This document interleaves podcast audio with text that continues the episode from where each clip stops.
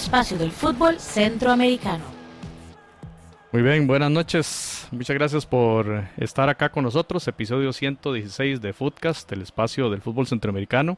Nuevamente en un episodio dedicado al fútbol nicaragüense, hoy con Camilo Velázquez desde futbolnica.net, un sitio web especializado obviamente en la disciplina futbolística y que tiene, cumplió eh, recientemente 12 años de existir y tenemos mucho rato para conversar con, Camilo hoy junto a Jonathan y a Randall. Así que eh, Camilo, bienvenido a este espacio de fútbol de Centroamérica y, un placer tenerlo a usted con nosotros. Hola José, no, al contrario, el placer es mío. Ojalá que, no sea la última vez que me inviten. Y, bueno, listo para, para, hablar de lo que ustedes quieran. Yo estoy muy emocionado porque mañana eh, arranca también el, torneo en Costa Rica. Eh, estoy, ya, ya tengo en la agenda eh, los tres partidos a los que le voy a dar seguimiento por radio, porque no, no los puedo ver por televisión, pero eh, yo obviamente he sido muy de cerca a Jicaral Cercova, a la UCR o a Universitarios, como, como lo quieran llamar, al Santos de Guapiles y obviamente al Saprissa. Entonces, eh, de, lo que, de lo que quieran hablar, gracias por la invitación, la verdad es un placer y un honor que nos hayan tomado en cuenta y bueno, aquí estamos, buenas noches. Muchas gracias, Camilo. Jonathan Corrales, bienvenido. Hola José, hola Randall y hola Camilo y de nuevo pues eh, externarle la, el agradecimiento a Camilo por estar con nosotros esta noche. Randall, ¿todo bien? Todo bien José, un gusto saludarte a vos, a Jonathan, a nuestro amigo Camilo, que bienvenido a, nuestro programa y, ojalá que sea la primera de muchas ocasiones porque estamos, estamos seguros que usted nos, nos va a aportar bastante.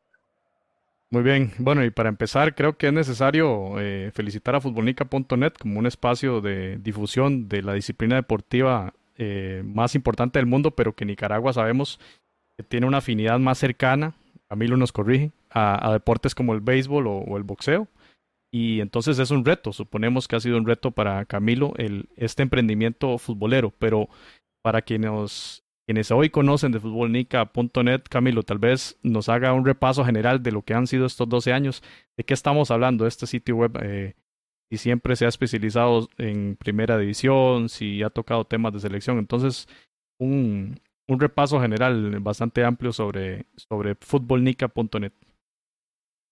Bueno, yo, primero yo te voy a pedir que me cortes si yo de repente me extiendo mucho. Eh, Futbolnica es como, es como mi hijo mayor, entonces Obviamente soy así como un papá de esos que exponen diplomas y trofeos de sus hijos. Eh, mira, Futbolnica nació hace, hace 12 años. Eh, lo inició una, una persona eh, que se llama Webster Picado en su momento. Yo me uní luego, nos convertimos bueno, en una sociedad. al principio, Futbolnica era prácticamente un blog y, y generaba eh, algunas, eh, algunos artículos propios, eh, normalmente reproducía muchas noticias que, que, se publicaban en otros lugares y, y, bueno, mi llegada, mi llegada hace que, que empecemos a generar contenido, contenido propio. Yo no soy periodista de profesión, yo soy politólogo, yo estudié ciencias políticas en Indiana, en Estados Unidos, pero mi pasión ha sido toda la vida los deportes, a mí me, me encantan los deportes y entonces obviamente eh, me enamoré del fútbol nicaragüense hace aproximadamente 16 años. Yo eh, no exagero, de verdad, la gente se ríe y me dice que yo estoy loco, pero yo prefiero ver un, eh, qué sé yo, un Real Madrid o Cotal que de repente ver un Barcelona-Real Madrid. Eh, y, es parte de, la pasión que yo siento por el fútbol nicaragüense. Obviamente sé que es un fútbol que tiene muchas limitaciones. pero bueno, entonces logramos que, que Fútbol Nica se fuese compaginando con lo que yo hacía aparte. Yo trabajaba y mi trabajo durante muchos años eh, subvencionó, por así decirlo, a Futbolnica. Eh, empezamos a generar contenido propio, empezamos un proyectito con, con un programa eh, de radio que lo hacíamos literalmente con una mini laptop, un audífono en el cuarto de la casa de mi mamá. teníamos que amarrar el perrito que tenía mi mamá en la casa del vecino para que no se escucharan los ladridos. Y, y empezamos así, empezamos así literalmente eh, fuimos creciendo poco a poco y, bueno, hoy somos el medio número uno en Nicaragua y yo, te lo digo con, poco pudor y con mucho orgullo, eh, somos el medio número uno en Nicaragua sobre fútbol nicaragüense. Eh, estamos, ojalá que, que, que, en las próximas horas alcancemos los 100 mil likes orgánicos en Facebook, estamos en 99.997. y además tenemos un sitio web que recibe, que recibe cerca de 31 mil visitas al mes, o sea, estamos recibiendo un promedio de mil personas al día navegando alrededor de lo que hacemos. Eh, quizás si estos, si estos números yo los diera en Costa Rica, la gente posiblemente se reiría un poco, pero eh, eh, te estoy hablando de un proyecto que se dedica a hablar exclusivamente de fútbol en Nicaragua, donde ustedes lo han dicho bien, lo dijo bien José, el, el, fútbol es posiblemente el tercer, deporte en, en, cuanto a, preferencia, ¿no? Entonces, hemos viajado con la selección, hemos cubierto ya dos torneos de Copa Oro de los tres donde ha estado Nicaragua, eh, estuvimos durante todo el proceso eliminatorio que nos llevó a Anguila, Surinam, Jamaica, aquella noche inolvidable. Eh, tenemos, cubrimos a la sub-23, cubrimos a la femenina. Eh, es decir, hacemos mucho, la verdad, en comparación con, con, lo que se hace en Nicaragua dándole cobertura al fútbol. Y, y bueno, y hablar de 99 mil seguidores, y ojalá que en este episodio, Camilo, logren esos 100 mil likes, sería un honor para nosotros. No, yo digo. Aquí vamos a estar monitoreando. yo pienso que, que 100 mil seguidores no es poca cosa, eh, especialmente por las características que le veníamos indicando, incluso eh, para un sitio en, en, un país como Costa Rica sería una cifra bastante respetable. Y bueno, y en esos 12 años, yo, eh, antes de que Jonathan y Randall, cuando quieran intervenir, por supuesto, Camilo, en esos 12 años hay mucha historia y, quizá uno de los principales momentos del fútbol eh, pinolero, ¿cuáles características o cuáles, digamos, eventos podés marcar como los más importantes en, este 12, en estos 12 años de cobertura de futbolnica.net? Mira, mucho. Eh, sin embargo, el, el, partido del 4 de septiembre del 2015 para mí eh, es un día, es el día más feliz de mi vida, te lo digo sin, sin, sin duda alguna, sin tener reparo. El, el, 4 de septiembre del 2015 es el día más feliz de mi vida, es el día que eh, Nicaragua le gana a Jamaica el 3 a 2 en, en, Kingston. Pero porque, porque la vida es así, porque la vida funciona de formas tan misteriosas, eh, ese mismo día nació Sofía, mi hija. Entonces, obviamente fue un día de, de muchísimas emociones. Yo siempre cuento la anécdota porque yo vengo de, Surinam, eh, donde Nicaragua consigue una histórica clasificación a tercera ronda. Luego me toca, eh, ese mismo año, con, con, Adriana, mi esposa embarazada, me toca estar en Panamá para un torneo, eh, para un torneo sub-23, donde Nicaragua incluso le empata a Costa Rica con Henry Duarte dirigiendo en, esa categoría. Y luego yo de, Panamá salgo rumbo a México para hacer una cobertura con el, Club Deportivo Walter Ferretti, que juega contra el América, que hace un partidazo también, termina perdiendo 1 a 0 el, el Walter Ferretti allá contra todo pronóstico.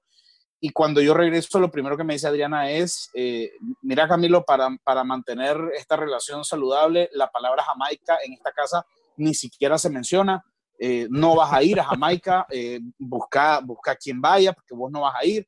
Y, yo me acuerdo que todavía le digo que, me, le digo, no, pero espérate, mira, este juego es el 4, la fecha prevista para el parto es el 16, yo perfectamente voy, vuelvo el, mismo, día siguiente del partido. Y, y, bueno, pues, o sea, ella me dijo, no, no, no vas a ir y punto. Entonces mandamos a un colaborador, eh, alguien que nos colaboraba en Futbolnica, que, que hiciera la cobertura en Jamaica. Eh, y, y ese mismo día nació Sofía.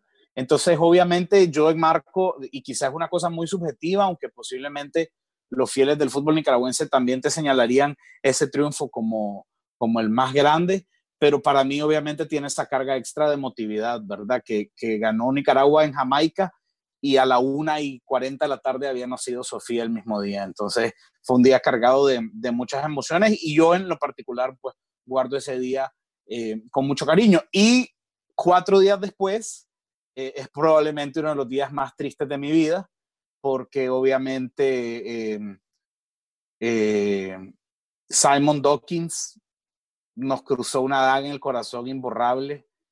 Faltaban dos minutos para que el partido terminara y Jamaica le anotó un gol y deja a Nicaragua eliminada eh, de, de, la ronda eliminatoria rumbo a Rusia. Yo hice partido, Camilo. Realmente nosotros también eh, se había creado una, una expectativa importante, lo habíamos seguido por internet y, y, fue muy doloroso porque inclusive aquí también se había manejado la posibilidad de que, de que Nicaragua hiciera historia, trascendiera, ¿verdad?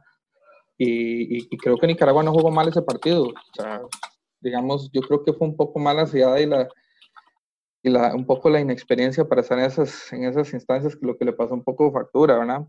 Pero yo creo que fue una muy buena serie de Nicaragua y, una muestra del crecimiento del fútbol. Sí, mira, yo, yo viendo, viendo el partido, lo he visto muchas veces, el partido, este, eh, lo, lo, he visto varias veces y, y, cada vez me queda muy claro que nos faltó un poco de director técnico en el banquillo, este, nos faltó alguien que, que leyera mejor el juego, Incluso el, el, compatriota de ustedes eh, lo ha reconocido. Él apostó por un jugador que tuviese la pelota cuando el partido ameritaba a un jugador que fuese a, a, romper y, y, a crear una especie de, eh, de, no, no, eh, alguien que te enfriara el partido. Nicaragua tenía que enfriar el partido, Jamaica estaba metida, estaba encima, o estaba un, un, qué sé yo, un, un jugador tipo este, Tejeda, que, que llegara a cortar, a, pegar, que se fuera expulsado, que te armara un pleito, que te enfriara el partido. Y, y, la apuesta de Don Henry fue equivocada. Lamentablemente nos, nos quedamos, eh, nos quedamos fuera. Eh, Don Henry se ha llenado la boca en Costa Rica diciendo que fue porque en Nicaragua se hizo una fiesta y tal, pero le, le faltó a él, le faltó a él colmillo, le faltó a él manejo. Y, y, ese día, bueno, nos quedamos porque a Don Henry le faltó un poquito más de, de experiencias. Camilo, si, si uno echa a repasar estos 12 años de futbolnica.net y usted está hablando de un partido importantísimo contra una selección, eh, digamos que ha estado en las, en las hexagonales, es una, es una selección brava, es una selección que ha logrado clasificar al Mundial y Nicaragua estuvo a, a minutos de, de pasar a, a, esa, a esa cuadrangular donde enfrentaría a Costa Rica, como ya lo, lo mencionó Randall. Eh, sin duda uno desde acá, digamos, a la distancia, uno podría sí hablar de una evolución de la calidad del, del fútbol nicaragüense, pero en, en, esos términos, y usted 12 años dedicado a, a ver eh, la, este, esta evolución del fútbol eh, pinolero, ¿cómo podría describir esa evolución? ¿Es, ¿Es igual a lo, que, a lo que vemos desde acá? ¿Sí ha mejorado el fútbol de Nicaragua, Camilo? Sí, es que ha mejorado, es, indudable que ha habido una mejora. Eh, eh, pasa, hay muchas explicaciones, José, eh, Jonathan y Randall y, amigos que nos miran en, en Foodcast. Eh, hay muchas razones por las cuales, y una de esas razones es la presencia de Henry Duarte eh, en, en, el fútbol nicaragüense. Pasa que el futbolista nicaragüense ahora es un futbolista profesional. Es decir, hoy Nicaragua tiene 14 jugadores en el extranjero cuatro de ellos juegan en primera división de, Costa Rica. Eh, tener a cuatro futbolistas en Costa Rica era para nosotros eh, algo totalmente utópico. Hoy tenemos a cuatro, uno de ellos eh, nacido y forjado y, creado dentro de la estructura del fútbol nicaragüense.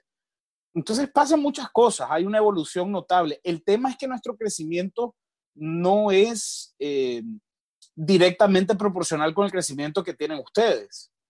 Eh, porque ustedes están exportando, eh, ustedes ya, ustedes ya dejaron de exportar a, Suecia, Noruega y a Finlandia, ustedes ahora ya están exportando a mercados obviamente de, más peso, ¿no? Ustedes hoy tienen a Oscar Duarte que juega en, España, o, o, Keylor obviamente que ganó tres Champions.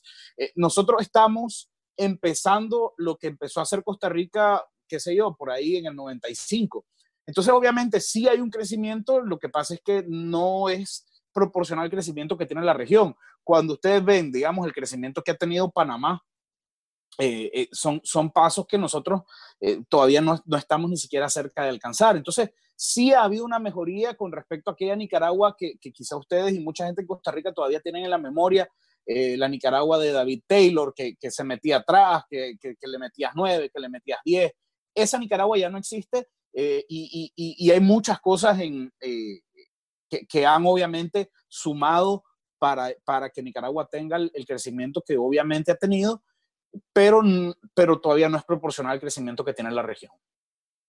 Y en términos de, de otras, de esos elementos fuera de cancha, digamos, eh, hablamos con Virginia Lobo la vez pasada sobre la inversión privada en, en clubes, ¿verdad? Eh, sobre también la generación de barras. Eh, ¿cómo, ¿cómo, ha cambiado esa parte fuera de la cancha, eh, pero siempre relacionada con, con la disciplina deportiva, Camilo? ¿Hay una evolución también en esa parte del fútbol nicaragüense? No, yo, yo diría que hay una involución. Yo no sé qué te dijo Virginia, la verdad, no he podido repasar el episodio yo a Virginia la respeto mucho. De hecho, Virginia, la primera oportunidad que Virginia tuvo fue dentro de Fútbol Nica. Eh, mira, yo creo que hay una involución porque en Nicaragua no hay inversión privada en el fútbol. Eh, y, te lo pueden plantear como te lo quieran plantear, pero eh, hoy, digamos, la temporada arranca y hay dos equipos que son completamente privados. El que acaba de ascender y el, el Chinandega Fútbol Club, digamos, que es un equipo muy pequeño. Pero incluso el Chinandega Fútbol Club recibe 300 mil córdobas, que, te lo voy a convertir en, a colones, incluso si ustedes quieran.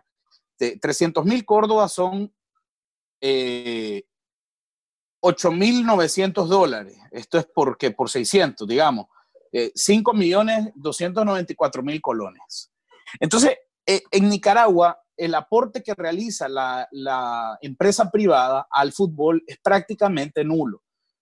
Eh, vos tenés de los 10 equipos de primera división, de los 10 equipos de primera división, los cuatro de abajo son equipos propiedad de la municipalidad. El subcampeón nacional es un equipo propiedad de la alcaldía de Managua. E, es decir, es como que, es como, no, sé, no sé si lo, si lo traslado a Costa Rica y, y uso un término incorrecto, pero es como que los equipos fueran de cada uno de los cantones. Entonces, digamos que, que Acerrí no es de Jonathan, que es el dueño de Acerrí, es de el cantón de Acerrí. Entonces, el fútbol en Nicaragua vive porque recibe plata del erario público, porque los equipos son propiedad de los cantones. La inversión privada es mínima. Existe, eh, digamos, el Real Estelí, que es el equipo más grande, el más ganador, 25 títulos, 25, eh, 25 torneos cortos de 35 torneos cortos jugados, eh, e, es un equipo que vive prácticamente eh, de, tener un vínculo directo con uno de los brazos más poderosos de la política en Nicaragua. Y sí, tiene sponsors y el Real Estelí obviamente es una institución muy grande. Eh, a mí me quedan muchas dudas si recibe suficiente patrocinio para tener un equipo de fútbol, un equipo de fútbol femenino, academias que van hasta los ocho años de edad, un equipo de ciclismo y un equipo de baloncesto profesional. Si el Real Estelí está generando toda esta plata a través de la, empresa privada, yo creo que el Real Estelí ha, descubierto eh, la, piedra filosofal para las instituciones deportivas de la región. Es decir, yo, yo, Saprisa no tiene un equipo de ciclismo, Saprisa no tiene un equipo de baloncesto. Entonces, si el Real Estelí lo descubrió en Nicaragua y el Saprisa y la Liga y el Olimpia y el Motagua no lo han descubierto, me parece que en Nicaragua eh, se ha descubierto obviamente una respuesta al, gran enigma de cómo desarrollar una institución deportiva. Es decir, yo me imagino que el, que el señor Rojas, yo me imagino que la gente que dirige la Liga Deportiva de la Juventud están planeando un viaje a Estelí para, para que el Real Estelí les cuente cómo se hace para tener equipo. Eh, prácticamente le falta un equipo de boliche al Real Estelí, es lo único que no tiene. Entonces, el concepto de inversión privada es muy limitado en Nicaragua. Eh, no, no, no, quiero salirme mucho del tema, pero es un tema que nos puede llevar a, a, muchas horas de plática pero hay muy poca inversión privada.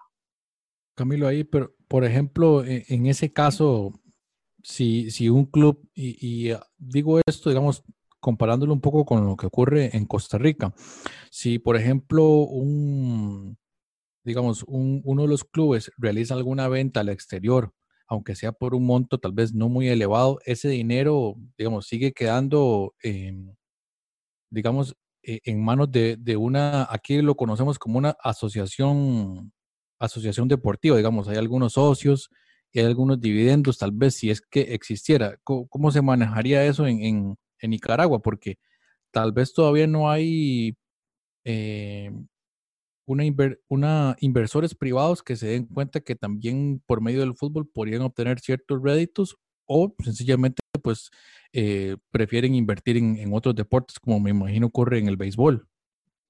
Mm, es que mira, no, no existe. No, existe porque, a ver, te digo, eh, quizá, quizá hay algunos equipos, por ejemplo, el Junior de Managua que acaba de ascender.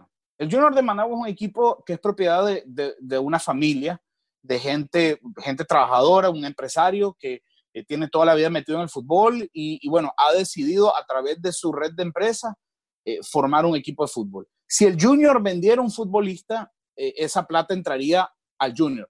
Pero, eh, por ejemplo, el equipo del Managua Fútbol Club, ¿no? El Managua Fútbol Club es el subcampeón nacional Eh, le hizo, por, cierto, una eliminatoria impresionante al Motagua en Liga de, en Liga de CONCACAF. Perdió en Managua 2 a 1 y empató en San Pedro Sula 1 a 1.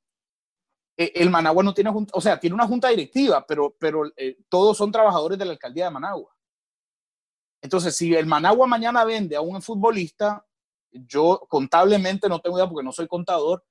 digamos, Pablo Gallego es un jugador español que está en las filas de, del Managua Fútbol Club y lo quiere desde hace rato el Once Deportivo El Salvador, incluso un equipo hace poco de, eh, de, Ecuador ofreció 40 mil dólares, según se dice, por Pablo Gallego. Si esa venta se llega a cuajar, contablemente no sé cómo funciona el equipo, porque el equipo pertenece a la alcaldía, entonces no sé si esa plata entra a la alcaldía o, o si el equipo maneja un presupuesto de ingresos, la verdad es que no, no sabría decirte. Lo que sí te puedo decir es que eh, de los 10 equipos que están, que, están hoy en primera división de, Nicaragua, 8 equipos tienen un vínculo directo con la dictadura de Daniel Ortega. Y es un dato bastante, eh, bueno, que, que eso no, no se conoce muy bien, ¿verdad? Fuera de las fronteras nicaragüenses. Eh, nosotros hemos visto Footcast, Camilo, como un espacio de, de, aprendizaje, no solo de la, del tema futbolístico, digamos, Jonathan es un crack en el tema táctico, pero también queremos eh, analizar esos vaivenes que trae el juego y todo lo que hay alrededor del juego, el tema de las aficiones, el tema, en este caso, del, del modelo de gestión deportiva. Y, y, en ese sentido, lo que usted acaba de mencionar, Camilo, eh, ¿qué tanto podríamos hablar de un profesionalismo de la Liga Primera en Nicaragua? Es que mira, todos los futbolistas son profesionales. Todos los futbolistas son profesionales porque todos ganan por jugar fútbol. Eh, el, tema es que hay una, hay, una, hay una brecha gigantesca, porque digamos, el Real Estelí es un equipo que, que puede estar pagando hasta 3 mil dólares por, por, jugador, mientras que el Real Madrid, que es un equipo de la frontera muy cerca del norte eh, de Nicaragua con Honduras, eh, es un equipo que no te paga más de 200. Entonces, obviamente hay una brecha enorme. ¿Qué tan profesional puede ser un futbolista que gana 200 dólares? Eh, eh, me parece que es una pregunta muy válida. Entonces, eh, yo creo que hay que manejar con mucho cuidado el concepto del profesionalismo, ¿no? Porque vamos, a, vamos a definir una liga que es profesional porque todos sus futbolistas cobran o vamos a definir una liga como profesional por lo que la liga verdaderamente presenta y por las condiciones que se le da al futbolista. entonces, yo, yo siempre digo que la liga nicaragüense es una liga profesional porque todo, todos sus futbolistas ganan plata. Hay futbolistas que ganan muy buena plata. Eh, pero hay, hay muchas limitantes, es decir, estamos muy lejos de ser una liga como estructura, estamos muy lejos de tener una liga como estructura y, y, y, bueno, hay muchísimas cosas todavía que, que, mejorar. Y en ese sentido, Camilo, ¿qué, ¿qué elementos podría usted mencionar como esos elementos de mejora? Usted, 12 años cubriendo el fútbol de Nicaragua, por supuesto que lo maneja el dedillo, y ya dio una descripción detallada del tema salarial, del tema de las diferencias, del, de quiénes son los dueños de los clubes. ¿Qué cosas tiene por delante para mejorar en este sentido, para hacer todavía una mejor liga, Camilo?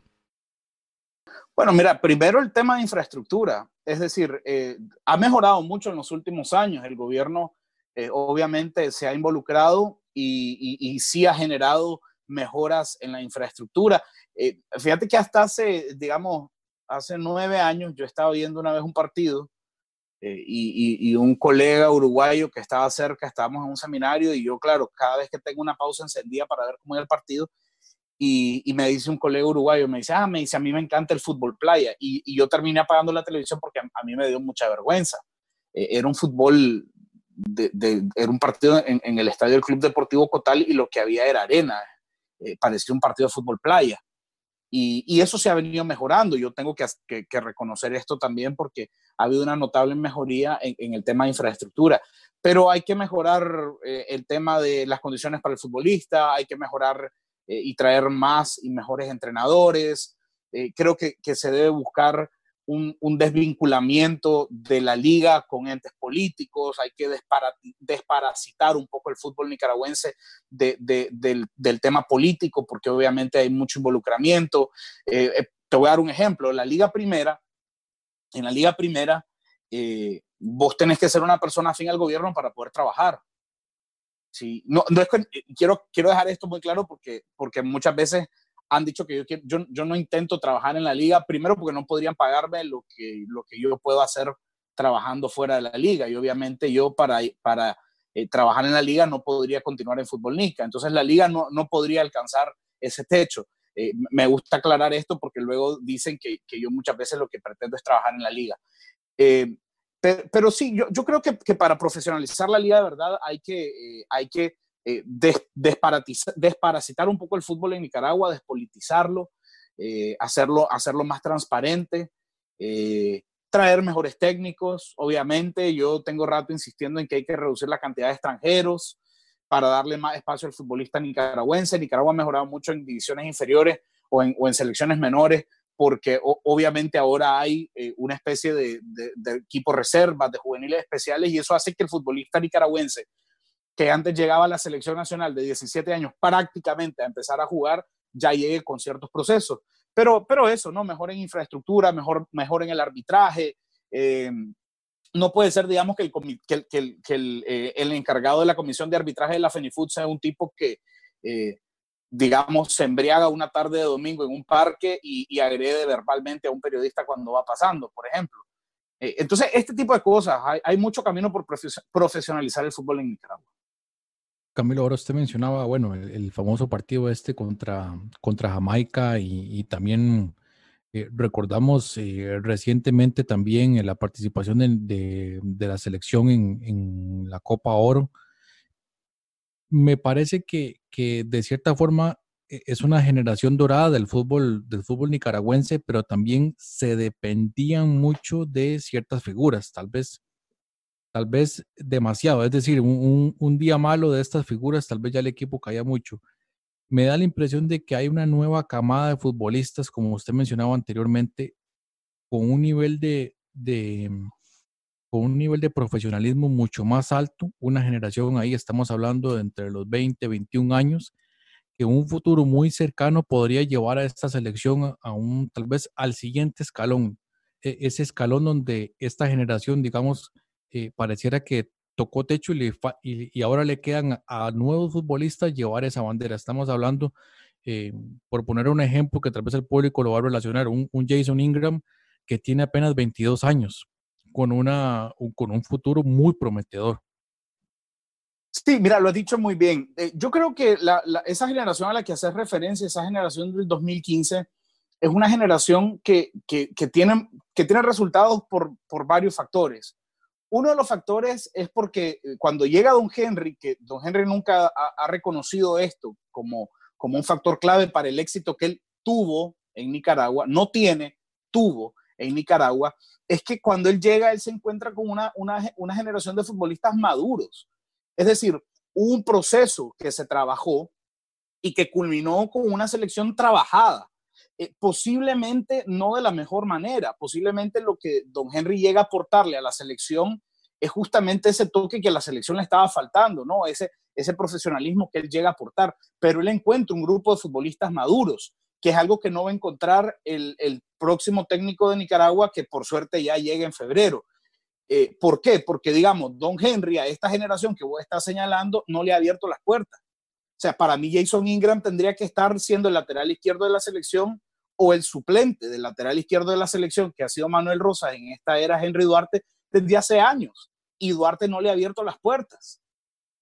Porque Ariagner Smith, que está jugando en Latvia, debería, te estoy hablando de un delantero de un metro ochenta y siete, debería hoy ser delantero de la selección.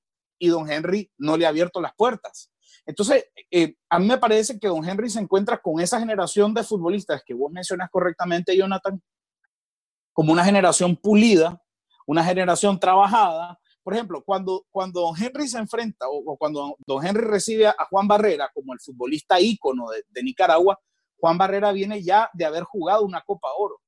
Juan Barrera viene ya habiendo acumulado una cantidad de partidos que no, digamos, Jason Ingram debutó con la Selección Nacional Mayor de Nicaragua eh, eh, en febrero de este año, teniendo ya siete meses jugando en Costa Rica. O sea, algo que a mí me parece inconcebible. A mí me parece inconcebible que un tipo que te juega todos los días en Costa Rica, el técnico tico, no lo llame porque no se le da la gana. Entonces, eh, sí hay, hay muchos futbolistas nicaragüenses creciendo porque además, digamos, eh, hay datos que quizá ustedes no conocen, pero San Carlos, digamos, tiene la ficha de, tres futbolistas nicaragüenses que, en el futuro eh, van a dar mucho de qué hablar. Juan Luis Pérez, que está jugando con Liberia, Pablo Rodríguez, que está jugando con Cofutpa, y Carlos Andrés Pérez, que está jugando con la sub-15 de San Carlos. Eh, entonces, incluso en Costa Rica hay muchos futbolistas que uno puede ir rescatando eh, que, que tiene esa ascendencia nicaragüense. Entonces, yo, yo eh, no sé si respondí a tu pregunta, Jonathan. Yo creo que sí hay una generación importante de futbolistas, pero lamento que no hayan tenido un proceso de maduración y que vayan a empezar ese proceso ahora en enero cuando, cuando por, cierto, por suerte se va Don Henry de Nicaragua. Sí, tal vez ya con 21 años, 20, 21 años, ya tendría, al menos debería tener algunos minutos en la selección, o sea, un partido amistoso, algo. Y ahora usted mencionaba el caso de San Carlos y también hemos, hemos visto que hay, hay jugadores eh, nicaragüenses que, han, que están en, en, la Liga de Ascenso en Costa Rica, pero en equipos, digamos, del calibre de un Sporting San José, que está bastante cerca de llegar a Primera División. Eh, hay una generación, generación ahí importante y ojalá eso se pueda complementar también con nuevas figuras que van saliendo de, de los clubes en Nicaragua y que en efecto tengan oportunidad, ¿verdad? y, esto en la parte masculina, porque también hemos visto que en, femeninos eh, Nicaragua sigue estando ahí siempre en las finales y sacando buenos buenas jugadoras. Sí, fíjate que lamentablemente el proceso de la selección femenina eh, es un proceso que ha venido teniendo un retroceso por la falta de interés de la federación, porque la Federación Nicaragüense de Fútbol eh, ha volcado todos sus esfuerzos en la selección nacional masculina y ha dejado atrás un proceso de, verdad muy, muy vistoso de, selección. bueno, dos muchachas juegan ahora en, en, en Saprisa, Kesly Pérez y, Sheila Flores, pero eh, aparte de esa generación eh, está eh, Alice Cruz, que en su momento también la quiso Moravia, Wendy Flores, que también en su momento estuvo con Moravia. Lamentablemente a la FENIFUT le ha faltado un plan de, para desarrollar el fútbol femenino en Nicaragua, sabiendo además que es un fútbol que en su momento, bueno, eh, eh, posiblemente vivió su momento más alto en, en, Managua 2017, cuando si Melissa Borjas no expulsa a, a Jocelyn Berrío al minuto 33, no, no, sé qué hubiese pasado con ese partido que lo termina ganando Costa Rica en penales. Eh, Nicaragua había hecho un gran torneo, pero esa, esos seguimientos no se, no se están dando. Ahora, el, el fútbol femenino nicaragüense tiene algo que el fútbol masculino no tiene y es que, eh, por ejemplo, nosotros hoy contamos en el fútbol femenino con una jugadora que está con la Universidad de UCLA, eh, Jacqueline Gilday, y luego tenemos muchas futbolistas que vienen creciendo en las universidades estadounidenses de padres nicaragüenses. Entonces, el nivel intelectual de la, futbolista nicaragüense está muy por encima del nivel intelectual del futbolista, y esa ha venido siendo una constante, porque la, eh, yo te quiero decir, el 95% de las seleccionadas nacionales femeninas son muchachas graduadas de la universidad, mientras que creo que el 15% de los muchachos de la selección se han graduado de la universidad. Entonces, eh, lamentablemente la FENIFUT no ha tenido la, la, visión de ver que la apuesta por fútbol femenino en Nicaragua hubiese sido una apuesta interesante. Ahora hay que volver a retomar el proceso, porque ya Sheila no es sub-23, porque ya Yesenia, que es su hermana, no es sub-23. Eh, eh, pero bueno, sí, yo, yo, yo creo que Mira, yo creo que Nicaragua está muy, muy, muy, muy lejos de una Copa del Mundo, pero que si en algún momento eh, podríamos tener una posibilidad va a ser a través de las muchachas. Camilo, en términos de, de movilidad social, digamos, el fútbol, por supuesto acá en un país como Costa Rica, digamos, muchos jugadores añoran o anhelan ir creciendo, ir teniendo mejores performances en sus clubes, llegar a un club bastante respetable para luego dar el salto al extranjero. Ojalá MLS, háblese de México y háblese alguna liga europea, aunque sea de clase B, que a nivel salarial representa muchísima, muchísima plata. Ya usted habló de algunos casos en Costa Rica, ejemplo de Byron Bonilla, que quizá está en uno de los clubes más importantes del Centroamérica. Podemos ahora más tarde hablar de este jugador. Y menciona usted eh, este tema Jacqueline Daly de la UCLA. Yo quería preguntarle, Camilo, ahí o, el éxito que, que, están teniendo estas jugadoras, de estos ejemplos de universidades estadounidenses, han, digamos que generado alguna, algún movimiento social, al menos incipiente, en, en Nicaragua para que jugadoras ya observen en el fútbol un, un, elemento para ascender socialmente, para tener un empleo de más calidad, para ir al extranjero a trabajar. No sé cómo, cómo podemos tal vez trabajar ese tema, Camilo. Yo creo que el, principal ejemplo es Juan Barrera, porque eh, si algo tiene Juan es que ha sido un tipo que lo ha arriesgado todo. Eh, uno puede cuestionarle a Juan muchas cosas, pero uno no le puede cuestionar a Juan lo, cuánto ha arriesgado en su carrera. Eh, Juan ha jugado en Panamá, Juan ha jugado en Venezuela, Juan ha jugado en Colombia, Juan ha jugado en Austria, Juan brilló, a mí me parece que le fue muy bien en comunicaciones. creo que el gran error de la carrera deportiva de Juan Barrera fue no haberse ido a la Liga Deportiva Alajuelense cuando la Liga Deportiva Alajuelense quería que Juan Barrera llegara. Pero yo creo que sí, yo creo que el, jugador nicaragüense hoy ya se cree, eh, ya se la cree más. Yo pienso que el, futbolista nicaragüense hoy ya tiene muy claro que el fútbol eh, puede ser como ha sido el béisbol históricamente en Nicaragua. Te estoy hablando que en Nicaragua nosotros tenemos firmas de casi un millón de dólares para, para peloteros.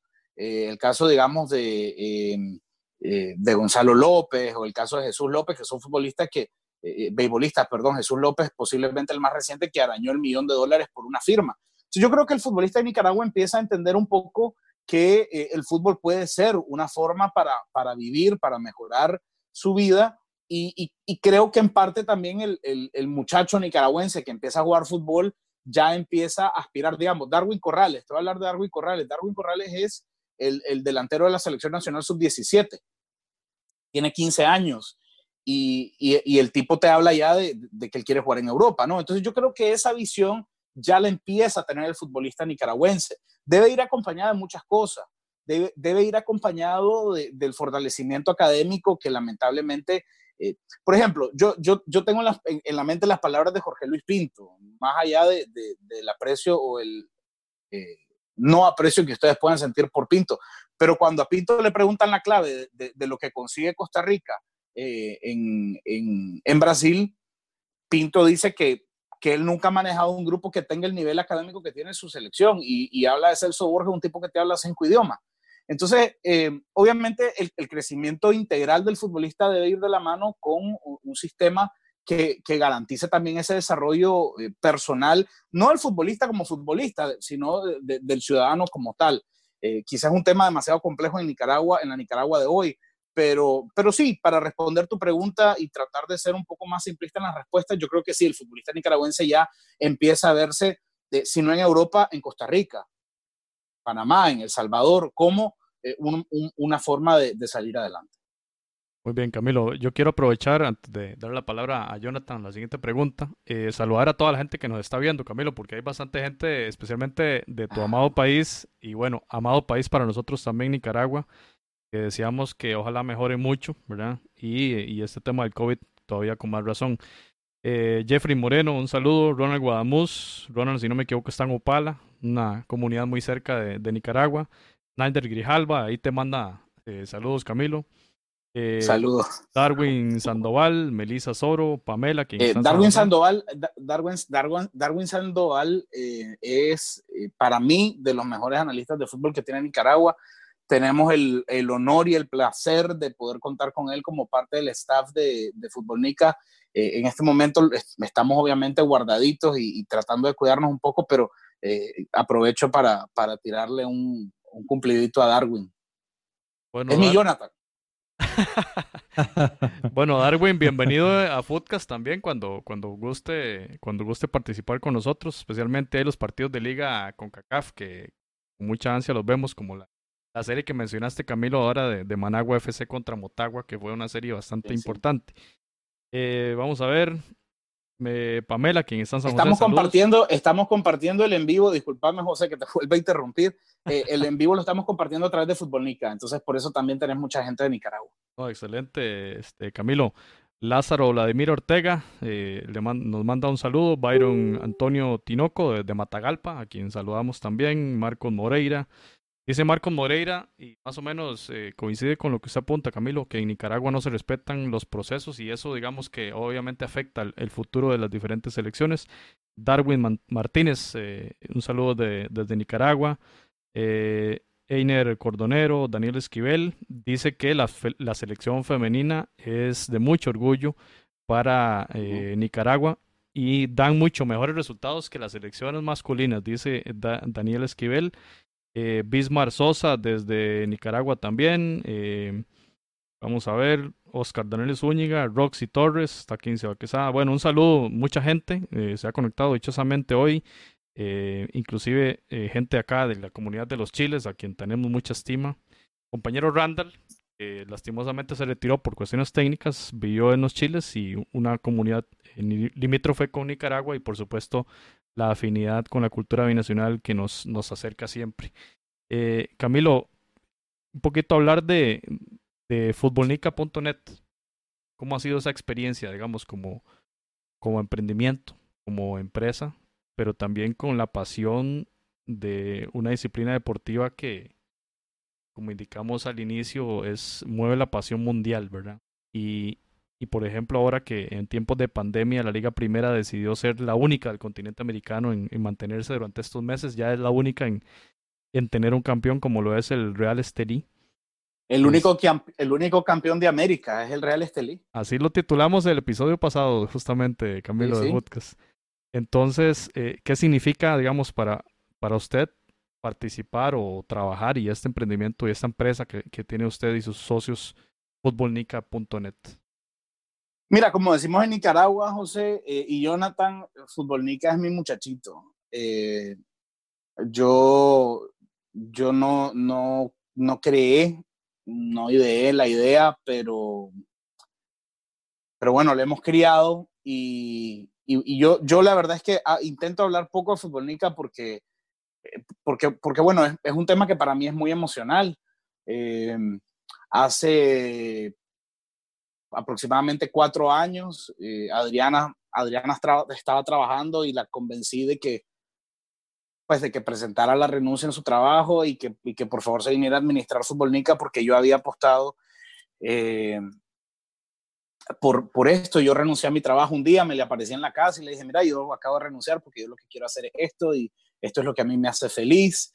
Eh, ha, costado, ha costado muchas cosas, José, la verdad, eh, momentos muy gratos, momentos muy duros, eh, para, para, mí, la, yo, la verdad es que no disfruto hablando de Futbolnica porque, porque yo creo que, que, lo, que hace, lo que hace muy grande Futbolnica es la comunidad que tenemos. Eh, tenemos una audiencia impresionante, eh, tenemos gente que entiende también el sacrificio que, que han conllevado estos 12 años.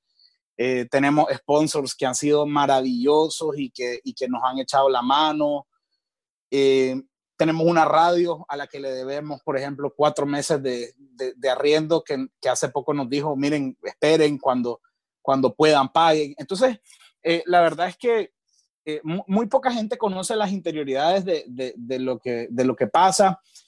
Somos, somos soñadores, hemos sido soñadores durante todo este tiempo, hemos creído en este proyecto. Eh, yo por eso cuando, cuando vos me preguntaste, yo la verdad es que no dudé porque, porque yo sé lo difícil que es arrancar, porque yo sé lo difícil que es eh, que crean en uno, porque yo sé lo difícil que es que, que te escuchen, porque yo sé lo difícil que es ganarte, eh, ganarte el posicionamiento de marca, porque es lo que finalmente los comunicadores tenemos, ¿no? El, nombre. Eh, por eso nosotros en Futbolnica jamás vas a ver que presentemos una broma del Día de los Inocentes. Por ejemplo, este, Byron Bonilla fichado por el Real Madrid, porque me ha costado 12 años llegar hasta donde nosotros estemos. Me pasó hace poco con Luis Omar Tapia, que publicó que Messi tenía un acuerdo con el Manchester United. Sí, yo lo vi. Eh, yo, pensé que Luis Omar Tapia era un periodista eh, a, quien nunca, a quien nunca se le podría cuestionar nada. Y, bueno, de repente me doy cuenta que es una broma y, entonces me sale un tweet y ni siquiera lo leo, pues, ¿me entendés? O sea, lo paso de largo porque mm. yo creo que el periodista y el comunicador, eh, el comunicador, digo, porque yo no soy periodista, el comunicador lo único que tiene es su nombre y, y una vez que, que, tu nombre, es decir, toma una de estas cosas para que vos tires a la basura 12 años de trabajo. Entonces, eh, Futbolnica es un emprendimiento, la verdad me, me, causa mucha gracia ver a todos mis colegas hoy en Nicaragua apostar por esto a lo que nosotros apostamos hace 12 años, porque eh, el presidente de la Crónica Deportiva en Nicaragua, un saludo a Moisés, eh, ha considerado que nosotros no somos un medio de comunicación durante mucho tiempo porque la crónica deportiva eh, piensa que porque somos un medio digital no tenemos una manera de ser veraz en lo que decimos y, nos tocó pagar un derecho de piso muy alto cuando nosotros empezábamos. Julio Rocha a mí me mandó a sacar eh, tres veces de un estadio porque, decía que una página en Facebook no era un medio de comunicación. Eh, entonces, eh, ha costado mucho, mucho esfuerzo, mucho sacrificio, una, una descapitalización que la gente posiblemente no, no, no tiene idea. el viaje a Surinam del 2015 lo terminé de pagar hace como nueve meses. entonces, eh, Futbolnica es mi muchachito y yo la verdad es que lo, lo, defiendo, lo defiendo a como defiendo a Adriana y a como defiendo a Sofía, pues somos una familia de cuatro. Nosotros ponemos la mesa y ponemos cuatro platos porque, porque Futbolnica se sienta al lado de nosotros. Eh, ha sido un proyecto por el que hemos apostado, ha sido muy lindo, no lo cambiaría, aunque, aunque bueno, no, nos ha costado mucho. Y en los últimos días, Camilo, no sé si, si bueno, por supuesto que tuvo que haber notado el, impacto de, esa atención mediática de todo el planeta, porque nosotros veíamos las transmisiones en YouTube, por ejemplo, ah, había gente de, Turquía, de España, y, a las horas, ¿verdad?, que se transmitían los, encuentros. Y también pasa, me parece, eh, que hemos tenido la oportunidad a veces de hablar del fútbol salvadoreño y hay un montón de gente en los Estados Unidos y, y con el fútbol nicaragüense igual, pero hay miles de personas en los Estados Unidos siguiendo el, fútbol eh, nicaragüense.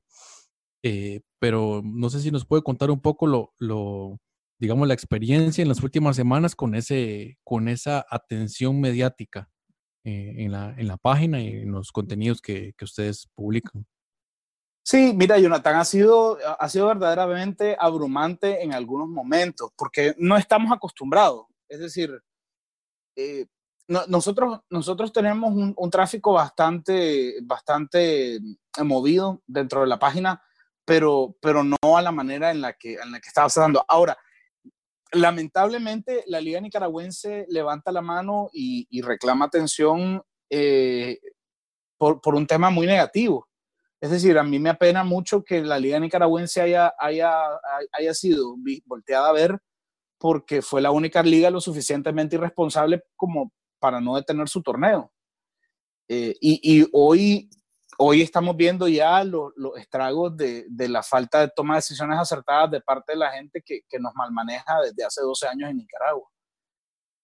Eh, ojalá que, que, nada de eso afecte directamente a un futbolista, porque va a ser muy cruel. Va a ser muy cruel que por, eh, que, que, por el, el, manejo político que se le ha dado al país y, y que ha además secuestrado al fútbol, eh, un futbolista, eh, obviamente, ni, siquiera quiero pensar en que un futbolista pierda la vida, pero, pero que pase lo que está pasando hoy con, con beisbolistas, ¿no? Que están internados en el hospital porque, porque tienen eh, COVID o porque tienen síntomas de COVID. O un familiar. o, un familiar. A, mí me da, me da mucha, mucha Mira, uno de, los, de, los grandes orgullos de Futbolnica es que nosotros nos hemos convertido en la voz de, de muchos futbolistas que lamentablemente no pueden tener voz. Porque a ver, el caso del Real Madrid. Te voy a poner el caso del Real Madrid en la jornada 11. Al Real Madrid le toca ir a jugar al, Estadio Independencia de Estelí. Históricamente, de 35 partidos, 36 partidos que ha jugado el Real Madrid en el Independencia de Estelí, ha perdido 34. Ha ganado uno y ha empatado tres. Es decir, e, es una visita que es una derrota fija. E, e, en, el momento este de que todo el mundo se está parando, el Real Madrid dice, miren, nuestros futbolistas no quieren ir a jugar. No quieren ir a jugar. Eh, yo logro conversar con tres o cuatro futbolistas y la respuesta del futbolista es, mira, yo, nosotros no vamos a ir a jugar porque nos estamos poniendo en riesgo a nosotros. Yo llego y pongo en riesgo a mi hijo que me espera en la casa. Yo llego y pongo en riesgo a mi mamá que vive conmigo. Yo pongo en riesgo a mi esposa. El Real Madrid publica en sus redes sociales que no viajará a, a Estelí. Una hora después, Futbolnica publica un artículo, me acuerdo, que dice eh, el Real Madrid eh, saca la cara o levanta la mano, una cosa así y a los cinco minutos el Real Madrid borra su publicación y dice que la publicación que habían publicado en su propia página es falsa.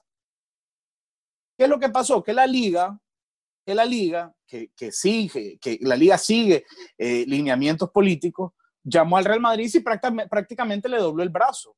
Obligó al equipo a viajar a este liga. El equipo viajó con 14 jugadores, cinco de ellos jugadores juveniles. Entonces, eh, a mí me, me, me, apena un poco que la, que la atención hacia Nicaragua haya sido porque era la única liga que estaba jugando en el mundo. Porque dejen evidencia, eh, dejen en evidencia lo que se ve en Nicaragua. O sea, no, no puede ser que para aparentar que hay un control falso, se juegue con la vida de futbolistas. pero también fue abrumante que, a ver, fue abrumante desde una, desde una forma positiva, porque nos dimos cuenta también del impacto que tiene Futbolnica como medio de comunicación, Jonathan, porque mira, a nosotros nos contactó la BBC, eh, a nosotros nos contactó el Guardián de Londres, a nosotros nos contactó el Mundo de España, el New York Times, eh, hablamos con, una, con, con, con, medios de comunicación de Brasil, con medios de comunicación de Portugal. Entonces, obviamente, eh, fue también una atención, una atención mediática, fue la oportunidad para también denunciar lo que, lo que se vive en Nicaragua, que, que, muchos jugadores no tienen la oportunidad de denunciarlo porque, como te explicaba, el futbolista juega para la alcaldía, es decir, el futbolista es, empleado público. Y si a vos te, te corren por, por considerarte eh, una persona, eh, un detractor de la patria, ¿quién más te va a volver a contratar? Entonces el futbolista la única opción que tiene es agachar la cabeza y jugar y salir a la cancha con un tapabocas, con unos guantes eh, yo, yo veía el, partido de, de el, Colonia contra el Mainz el domingo y, y, y, vos te das cuenta que en Alemania o en Nicaragua la irresponsabilidad de jugar al fútbol eh, es total. Eh, ustedes lo van a ver mañana cuando arranque en Costa Rica, cuando un jugador marque un gol y los otros jugadores lleguen y lo abracen y lo besen. Y, entonces el contacto en el fútbol es inevitable. entonces, para responder a tu pregunta, fue muy abrumante porque no estábamos eh, no estamos acostumbrados a eso, eh, pero a la vez pues nos permitió a nosotros también medir un poco el alcance eh, mediático que tenemos como, como institución de, la comunicación. Camilo, bueno, hay más saludos para usted. Ismar Sosa está en Matagalpa. Juan Chamorro está desde Lakewood, California. Juan Gutiérrez, Félix Jarquín está en Jalapa, en, en Nicaragua. Te saluda Luis Fernando Copete. ¿Dónde está Luis Fernando Copete ahora? ¿Está en, en Perú? En... Un saludo, un, un, saludo. ¿Sabes cómo, ¿Sabes cómo se conoce a Luis Fernando Copete en el bajo mundo? Como la huella. La huella. La huella, sí. Este, un saludo a, a, Luis Fernando. Eh, fíjate que Luis Fernando es uno de esos jugadores que ha sido purgado de la selección sin, sin una explicación del parte del señor este. Eh, pero, pero pues ya pronto, ojalá que lo volvamos a tener. Está jugando en El Salvador con el Once Deportivo. Muy bien. Sí, Lo eh, Luis, Fernando es el único, Luis Fernando es el único jugador nicaragüense que ha sido campeón y no campeón en un mismo torneo. Campeón y no campeón. A ver. Sí, porque lo declararon campeón ah, con el Once Deportivo y, un mes después le quitaron el título. Un saludo a, Luis. Jugué en Aspuma Generaleña. Hace poco hablábamos con Pablo Rodrigo González, un amigo en San Salvador que también eh, nos sigue y, nos decía eso, ¿verdad? bueno, el confinamiento hizo que la, la afición de los deportivos no celebrase en la calle, pero bastante lamentable lo que, lo que sucedió. Te saluda Camilo. Orlando Javier Martínez dice que Futbolíca es lo mejor de Nicaragua. Y eh, Dani Rivera está en Estelí. Y, y, bueno, Dani habla de ese estadio que tengo yo a la espalda, en Independencia. Dice Dani que ese debería ser la casa de la selección eh, nacional. Y también saludos a Darby Martínez, que que dice que está compartiendo la, la publicación.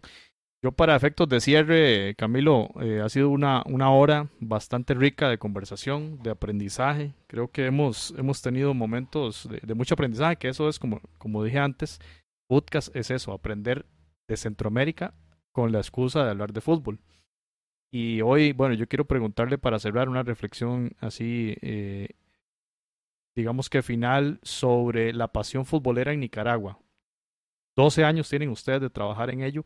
¿A dónde quiere llegar usted, Camilo, y su proyecto, su proyecto familiar, su emprendimiento y con este hijo que, que suponemos que va a ir creciendo? ¿Hasta dónde quiere que crezca? Eh, hasta donde el cuerpo aguante.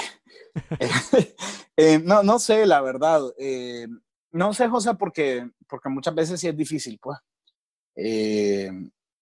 Sobre todo porque obviamente dependemos de, de, de la publicidad eh, muchas veces la gente no entiende que, vivimos de eso, pues que dependemos de eso, de la publicidad. Pero, pero bueno, hasta donde se pueda, yo tengo la dicha de contar con una de las mejores aficiones del mundo. Yo siempre digo que la afición nicaragüense es de las mejores del mundo porque eh, es una afición a la que, que, está acostumbrada a sufrir, a que nos vaya mal. Nicaragua ha ganado solamente 35 partidos en su historia. Y, bueno, es una afición que está ahí. Eh, y, y Futbolnica es lo que es por la gente que nos sigue, por gente como, como Orlando Martínez, que Futbolnica es lo mejor de Nicaragua y yo creo que la afición de Futbolnica es lo mejor que tenemos, la verdad. Entonces, este, bueno, ojalá que, ojalá que, que de aquí a 12 años estemos hablando de 24 años, pues, y, que, que las energías nos den, que las ganas nos den, que, más arrugas, la pasión con la, ah, y con mucho menos pelo. Eh, pero, pero, pero bueno, ojalá, no, no sé, la verdad. Yo no tengo ese eh, problema. Ya, ya pasé por ahí. vivimos el día a día y, y, esperamos.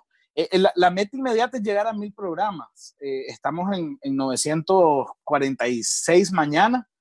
Eh, la, la, primera meta es llegar a, a, a los 100 mil likes orgánicos y estamos a dos. Estamos a dos de llegar.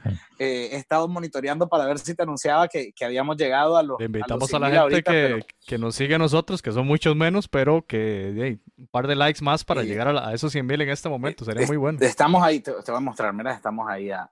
No sé si se puede ver. Ya estamos a nada. Pizarra, pizarra. Ahí, a dos. dos. Eh, y, y, luego el, el, el, próximo objetivo es alcanzar, alcanzar mil programas. Eh, que también estamos en los, no, muy cerca, sí, estamos, eh, yo diría que a unos cinco meses de, de llegar, posiblemente ya al final del clausura, eh, de la apertura que arranca en junio, ya nosotros alcancemos mil programas. Y, y bueno, eh, vamos, vamos día a día, José, vamos a ver hasta, hasta dónde podemos llegar. De mi parte, igual felicitarlos eh, por el trabajo, usted, Camilo, y a todos los que forman parte del proyecto, porque nosotros desde hace ya bastantes meses, eh, tal vez un, par de años, le hemos estado dando seguimiento más fuerte. Eh, incluso cuando a veces la Liga Primera no daba la información futbolística, eran los que tenían la información de los partidos con fotografías y, además de los programas eh, de radio hasta contenido en internet con los podcasts, realmente un trabajo muy bueno y eh, externarle mis felicitaciones por, por lo de esos, ese, ese 12 aniversario. Mira, yo, yo siempre digo que yo tengo la dicha de haberme encontrado gente que, que no puede ganar en Futbolnica lo que verdaderamente vale.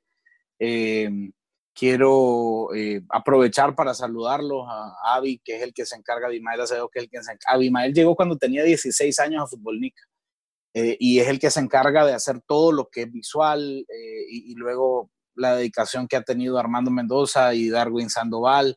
Y, el día que cumplimos 12 años me tocó hacer programa y yo empecé a hacer una lista dije, quiero recordar a toda la gente que está en el programa.